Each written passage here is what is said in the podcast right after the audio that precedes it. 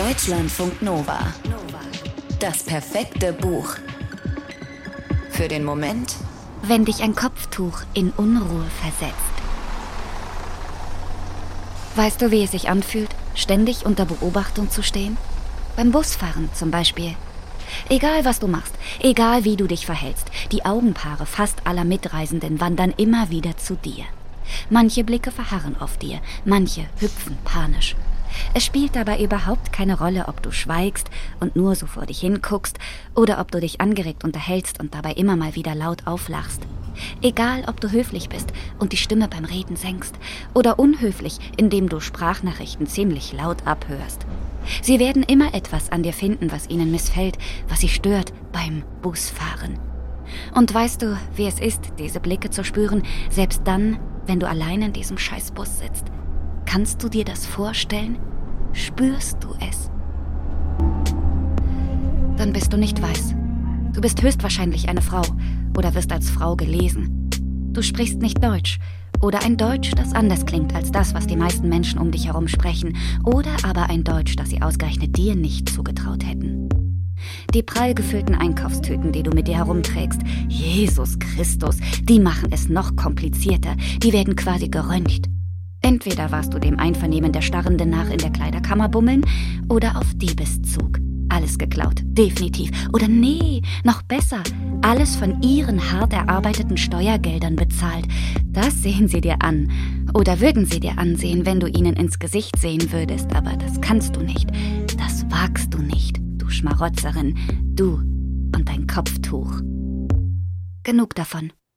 Genug von einem Gefühl, das zwar die Erzählerin in Shelda Basias Roman Drei Kameradinnen in aller Ausführlichkeit beschreiben kann, weil sie es gefühlt hat, nicht nur einmal, aber nicht die Stimme hier, die davon berichtet. In Drei Kameradinnen sitzt eine junge Frau namens Kasi mitten in der Nacht an ihrem Schreibtisch in ihrem WG-Zimmer in einer großen Stadt in Deutschland, vielleicht in Berlin. Kasi gibt das nicht preis. Wie so vieles nicht, was keine Rolle spielt.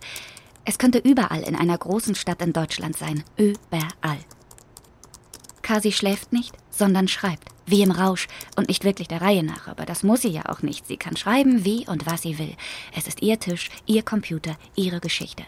Sie kann sie nüchtern erzählen oder total dicht. Sie kann sie wütend erzählen oder in Tränen aufgelöst. Sie kann alles erfinden oder nichts als die Wahrheit notieren. Sie muss niemanden überzeugen. Sie weiß ja, wie es sich anfühlt, wenn man ihr nicht glaubt. Das gehört zur Standardausrüstung einer Person mit Migrationsgeschichte. Sagt man doch heute so, oder? Naja, besser als Flüchtling. Dieser Begriff wird heutzutage so inflationär und unreflektiert benutzt, dass es weh tut. Jede Person, die nicht weiß ist und die mehr Sprachen als Deutsch, Englisch oder Französisch spricht, kann ja nur ein Flüchtling sein. Wo sie herkommt, das erzählt uns Kasi nicht. Warum auch? Nur damit wir bei Wikipedia nachgucken können, aus welcher Hölle, vor welchem Krieg und über welche Fluchtroute sie geflohen sein könnte? Sie und ihre Eltern, die nach Deutschland gekommen sind, um hier eine Parallelgesellschaft aufzubauen? Kasi gönnt uns das nicht. Sie erzählt lieber von sich und ihren Freundinnen Saya und Hani, mit denen sie als Kind gemeinsam in einer Siedlung aufgewachsen ist. Genau diese Siedlung, die damals Naserümpfen provoziert hat, wird heute in Reiseführern wegen der Cafés und Flohmärkte angepriesen. Die Zeiten ändern sich eben. Aber manches ändert sich nie. Oder echt langsam.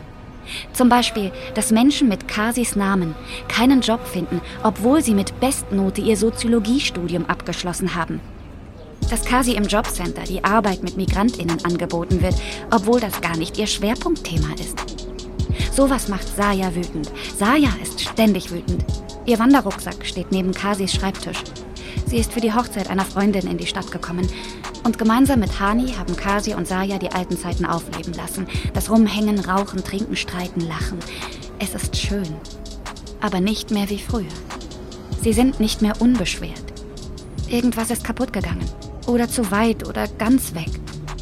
Und Kasi weiß genau, wie das passiert ist. Deutschlandfunk Nova. Das perfekte Buch.